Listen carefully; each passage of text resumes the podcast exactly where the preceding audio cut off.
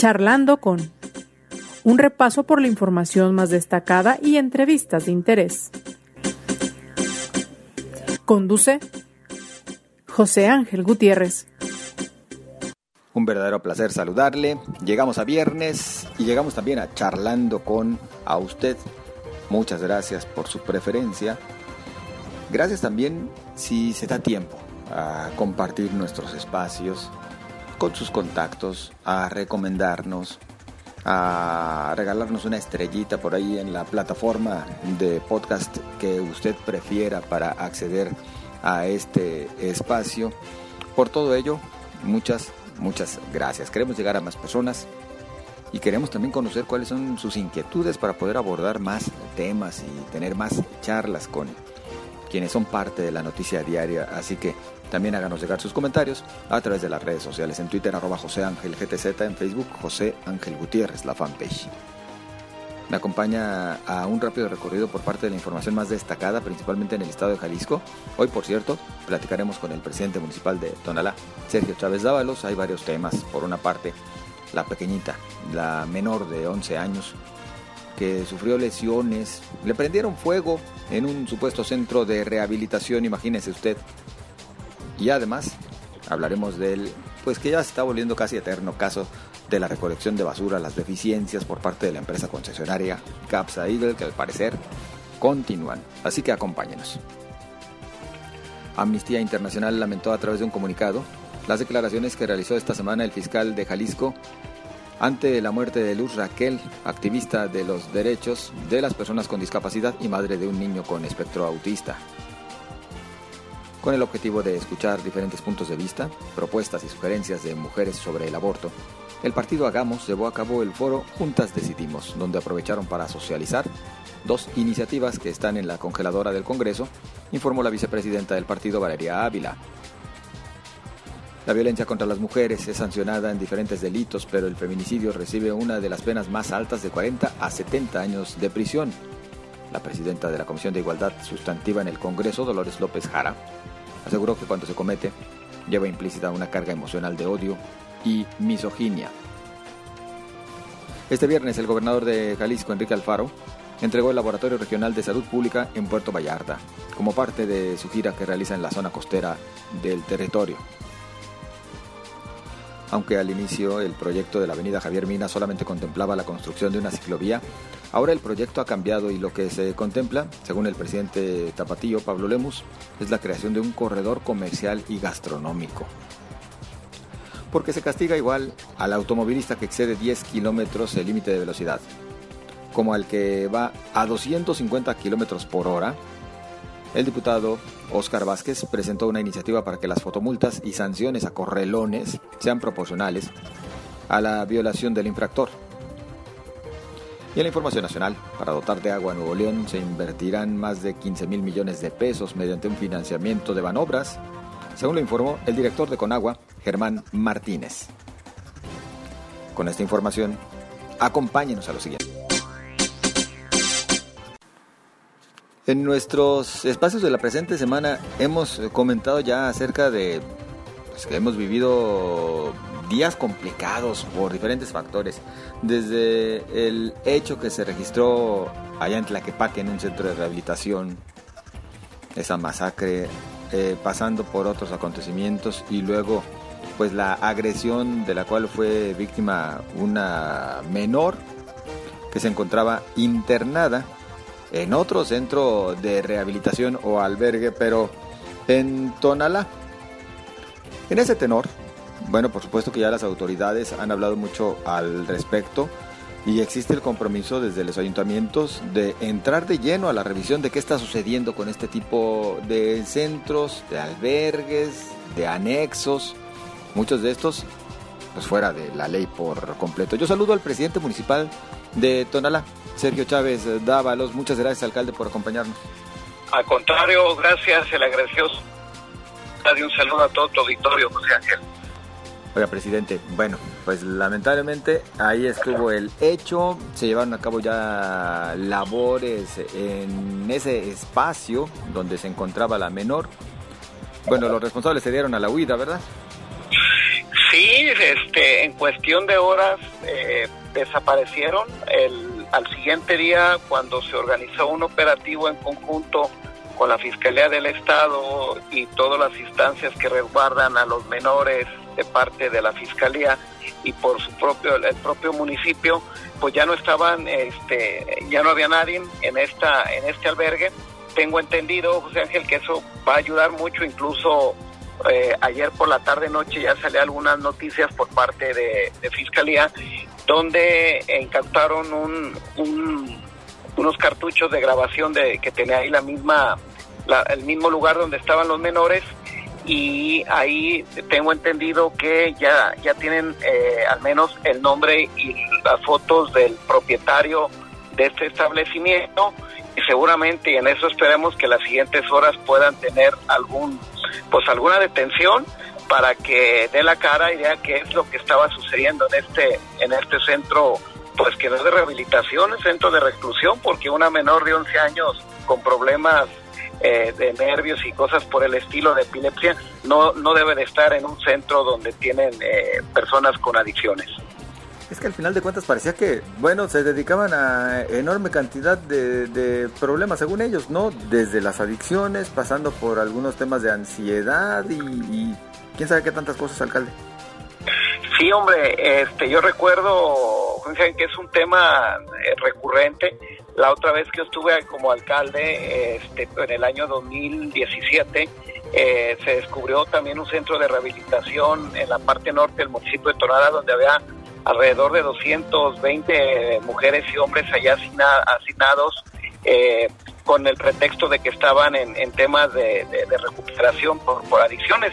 Es un problema fuerte hoy entre lo que pasó en el municipio de Tonalá y lo que también sucedió lamentablemente en el municipio vecino de Tlaquepaque, pues es un, tema que tenemos que agarrarlo de frente y poner una solución el día de ayer, eh, José Ángel, ya hubo una reunión por parte del gobierno del Estado eh, con los municipios metropolitanos donde ya se está generando una ruta de eh, pues poner orden y de ubicación donde, donde están estos centros que, que por lo regular se instalan en la periferia o en las zonas eh, conurbadas o semiurbanas de la zona metropolitana de Guadalajara muchas veces con un sentido sí de ayudar a esas personas que sufren de esta enfermedad, pero también muchas veces, muchos de ellos eh, son centros de que prácticamente les cobran 3, 400 pesos a las familiares que tienen estas personas, los encierran y no les dan ningún tratamiento y no tienen ninguna normatividad, ni mucho menos un permiso al menos municipal. Alcalde, ¿cuántos centros de este tipo tienen ustedes ya ubicados en Tonalá? ¿Cuántos de forma regular y cuántos podrían haber irregulares?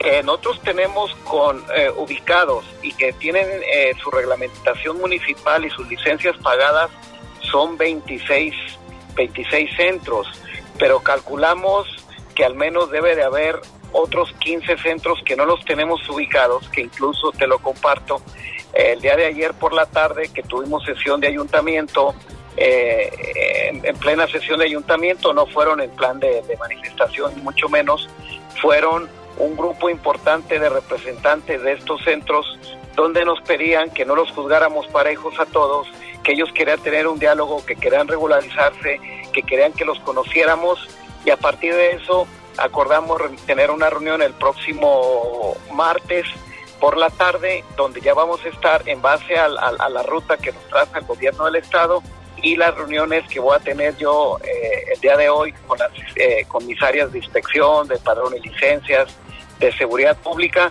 estaremos ya tomando los temas a nivel, al nivel municipal para que ellos nos indiquen cuáles son los que están de una manera haciendo las cosas regular bien y los que están de una manera clandestina y haciendo todo menos lo que deben de ser, pues poder actuar como autoridad municipal o al menos pasar la información a la autoridad superior, a la fiscalía o al gobierno del estado, a las instancias que dan las licencias para que podamos este pues clausurar estos estos centros.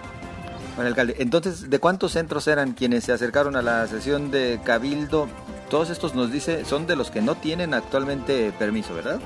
No, ellos, ellos me, me, comentaban que eran de las personas que eh, estaban con permisos provisionales, pero que querían regularizarse. Yo pues como no podía tener un diálogo, tenía yo mi sesión ordinaria, yo les pedí que nos trasladáramos para lo del martes, ahí ya nos dejaron un, domicilio, tengo entendido que hay un, líder, un, responsable que los que los encabeza a todas estas, estas personas, incluso mujeres y, jóvenes los que estaban ahí presentes, y yo creo que por ahí nos podemos nos podemos apoyar el gobierno municipal para ganar el delito bien, porque repito, pues muchas veces andan cada quien por su lado y no hay alguna agrupación, no hay algún algún líder donde podamos tener la comunicación como lo hay en otros tipos de agrupaciones. Quedan entonces emplazados para el próximo martes a una reunión. Es correcto, próximo martes 4 de la tarde o incluso va a ser la reunión pública para los medios de comunicación martes a las 4 de la tarde en el Palacio Municipal de Tonalá. Presidente, bueno, por una parte, qué bueno que se está comenzando con este proceso de regularización. ¿Qué va a pasar con aquellos centros que estén operando de forma irregular, inclusive dudosa, que los tratamientos que den a sus internos eh, no sean los adecuados? ¿Qué sucederá con todos estos pacientes principalmente? Fíjate que es un tema que, que yo lo voy a tocar el miércoles próximo en la reunión de seguridad metropolitana porque viene un efecto, José Ángel, este, al momento de localizar, muchos de ellos no tienen ni siquiera ningún, ningún letrero, ninguna publicidad en la parte eh, de la fachada donde están, que normalmente son casas que ellos la rentan y, ahí empiezan a, ingresar internos. Hay un efecto muy complicado porque al momento de ubicar el punto, pues podemos llegar nosotros como autoridad administrativa y de la mano con el Estado y clausuramos pero ahí nos podemos encontrar con 10, 15, 20 o 50 internos que este pues los tenemos que sacar de ese punto porque queda clausurado, porque no tienen licencias, porque no tienen la normatividad, pero son personas que tienen una enfermedad y que los municipios no tenemos a dónde llevarlos, no los podemos dejar en la calle y clausurar. Esto es parte del tema de lo que yo, repito, voy a comentar en la mesa de seguridad delante del propio gobernador del estado para el momento que hagamos estos operativos los, los alcaldes metropolitanos a dónde los vamos a llevar, si es al DIF, si hay alguna instancia, porque no podemos, insisto, dejarlos a la buena de Dios en la calle.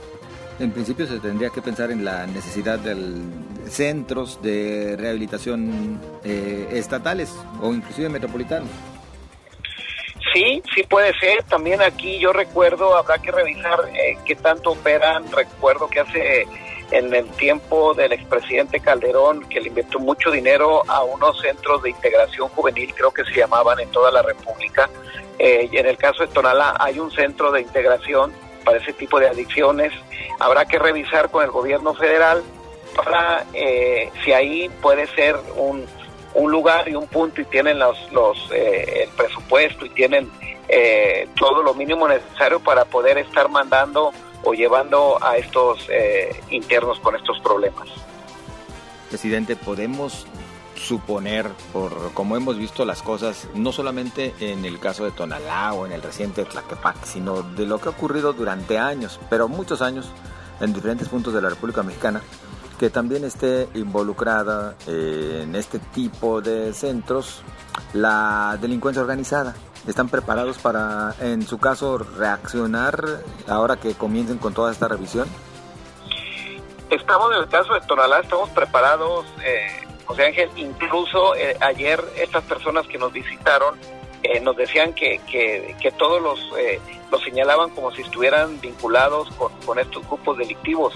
Eh, Sí, seguramente lo hemos visto, no nada más en Jalisco, lo hemos visto sobre todo en, los estados fronterizos con, con, Estados Unidos, donde sí, desgraciadamente, los grupos delictivos los utilizan ahí como centros de, no sé qué nombre ponerle, pero sí, al menos de Tonalá estamos preparados y yo sé que el, propio Estado debe estar preparado para poder actuar este alguna reacción pues en este tema habremos de estar entonces al pendiente, presidente. Eh, la pequeñita que fue lastimada y su familia, eh, ¿siguen con atención? Sí, sí, en estos momentos hoy reporta la mamá llamada Mónica, yo no la conozco en persona, está en el centro Instituto Mexicano del Seguro Social. Eh, ya tiene, eh, ya le hicieron algunas intervenciones quirúrgicas, ya está reaccionando de una manera mejor. Eh, estamos nosotros atentos, pues todo está del lado del, de, de, salud, pero nosotros estamos ya también viendo la posibilidad de cómo apoyar a la familia con lo que necesiten a través del sistema y aparte de que esperemos que así sea, que la niña mejore en las siguientes horas. Pues esperemos que así sea. Presidente, eh, dos minutitos más para preguntarle cómo vamos con el tema de CAPSA. Bien, fíjate que esta semana digo, ha sido todo una película, tú has sido testigo de esto en muchos eh, medios de comunicación. Ya el eh, antier, el, miércoles pasado, ya después de que a la semana pasada me me autorizó el seno del, del Cabildo de Tonalteca para iniciar yo la investigación y la petición de manera oficial con CAPSA y todo, llevar toda esta cadena judicial. Ya se instaló en, la mesa eh, interdisciplinaria de funcionarios municipales, que ellos cada quien tienen una, una misión y una responsabilidad de estar observando a esta empresa, entre ellos eh, la dirección de de ecología, de inspección, de aseo público, etcétera, etcétera. Y nosotros estaremos informando de una manera periódico, periódica lo que nos vaya otorgando la, empresa, eh, información. Nuevamente te lo hago público, José Ángel, eh, ya tenían alrededor de 10 días de una manera regular, alrededor del 85-90% de eh, recolección de basura y a partir de la de esta semana del domingo pasado a hoy ha estado nuevamente cayendo la recolección de basura. Y eso es parte de la de la ruta que desgraciadamente no puede uno adelantarse por lo que tú ya sabes que tiene uno que guardar eh, muchas declaraciones para no perjudicar el, el tema el tema judicial. Pero sí seguimos batallándole mucho con, eh, con, con, con esta empresa. Incluso está pendiente la siguiente semana una reunión que así lo acordamos, no hemos fijado el día, los cuatro alcaldes metropolitanos para dar el siguiente paso. El presidente de Guadalajara, Pablo Lemus, eh, proponía que, por ejemplo, eh, sin que esto represente ya darle más recursos a la empresa que tiene la concesión a Capsa pues los ayuntamientos compraran las unidades de recolección, los camiones, fueran del ayuntamiento y la empresa nada más se hiciera cargo, pues ahora sí que de la labor de recolectar. ¿Usted está de acuerdo? De antemano le digo, ¿eh? como que en lo personal, pues veo que le van a estar subsidiando parte de lo que debería de ser responsable la empresa. No, no, no, mira, y también el, el tema, Diego, el tema son dos, dos problemas, eh, José Ángeles, la recolección y el tema de la exposición final. Es un desastre Matatlán, está saturado, entran 100 viajes y, y se llevan 9 de basura nada más este, empresa, la verdad, yo lo digo fuerte y claro, pues la empresa ya no le quiere meter dinero porque le faltan eh, alrededor de 30 meses para que se terminen los contratos, eh, al menos en, en, Guadalajara, Tlajumulco y Tonalá, que estamos terminando contratos con ellos, la concesión a finales del 24 y a principios del 25 en el caso de Tonalá. Entonces, yo lo veo complicado.